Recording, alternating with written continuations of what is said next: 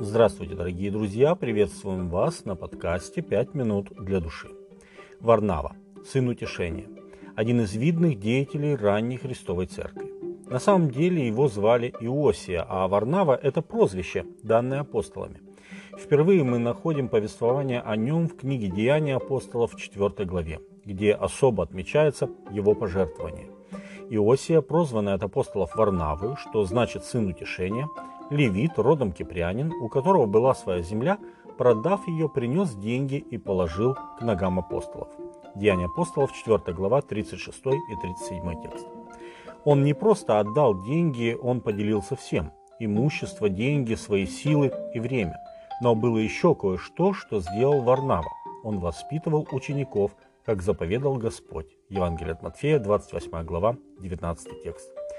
Библия нам говорит как минимум о двух учениках, с которыми напрямую работал Варнава.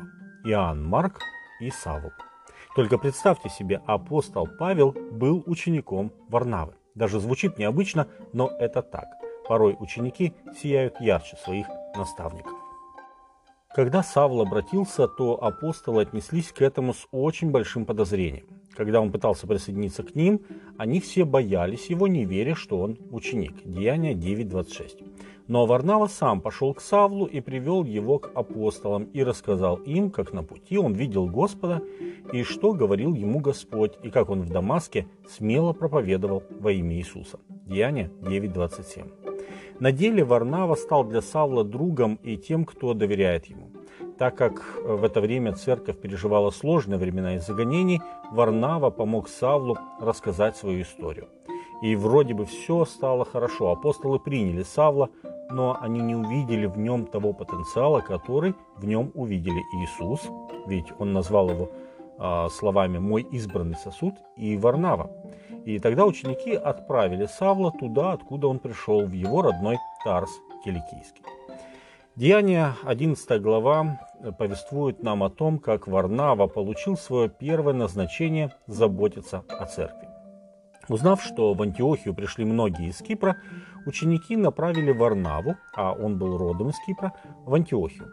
И вот что делает Варнава. Он приходит в Антиохию и понимает, что вместе с Савлом они могут сделать больше. Он идет далее в Тарс, чтобы найти и привести Савла из Тарса в Антиохию. Варнава видел ресурс Савла. Потом, когда церковь в Антиохии узнала от пророка Агава о сильном голоде и решила помочь средствами церкви в Иерусалиме, они собрали деньги и послали Варнаву и Савла в Иерусалим. Когда же они вернулись, Варнава взял с собой своего племянника Марка. Деяние 12 глава, 25 текст. Через какое-то время Дух призывает Павла и Варнаву к миссионерскому служению. Они отправляются на Кипр.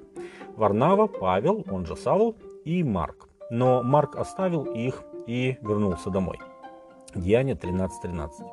Через некоторое время Павел сам предложил Варнаве пойти по всем тем городам, где они благовествовали, и поддержать братьев. Варнава хотел с собой взять Марка, но Павел не хотел, и тогда их пути разделились. Павел взял силу, а Варнава – Марка. Деяние 15 глава с 36 по 41 текст. Точно так же, как Варнава увидел потенциал в Савле, он увидел его и в Марке.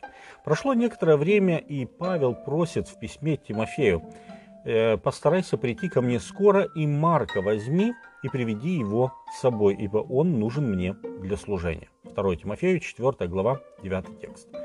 Павел изменил свое мнение о Марке, потому что он тоже возрастал в учении. Варнава обладал удивительным даром – находить людей для служения. Нигде в деяниях апостолов не приводится ни одной проповеди Варнавы, но этот человек сделал очень много для молодой Христовой Церкви.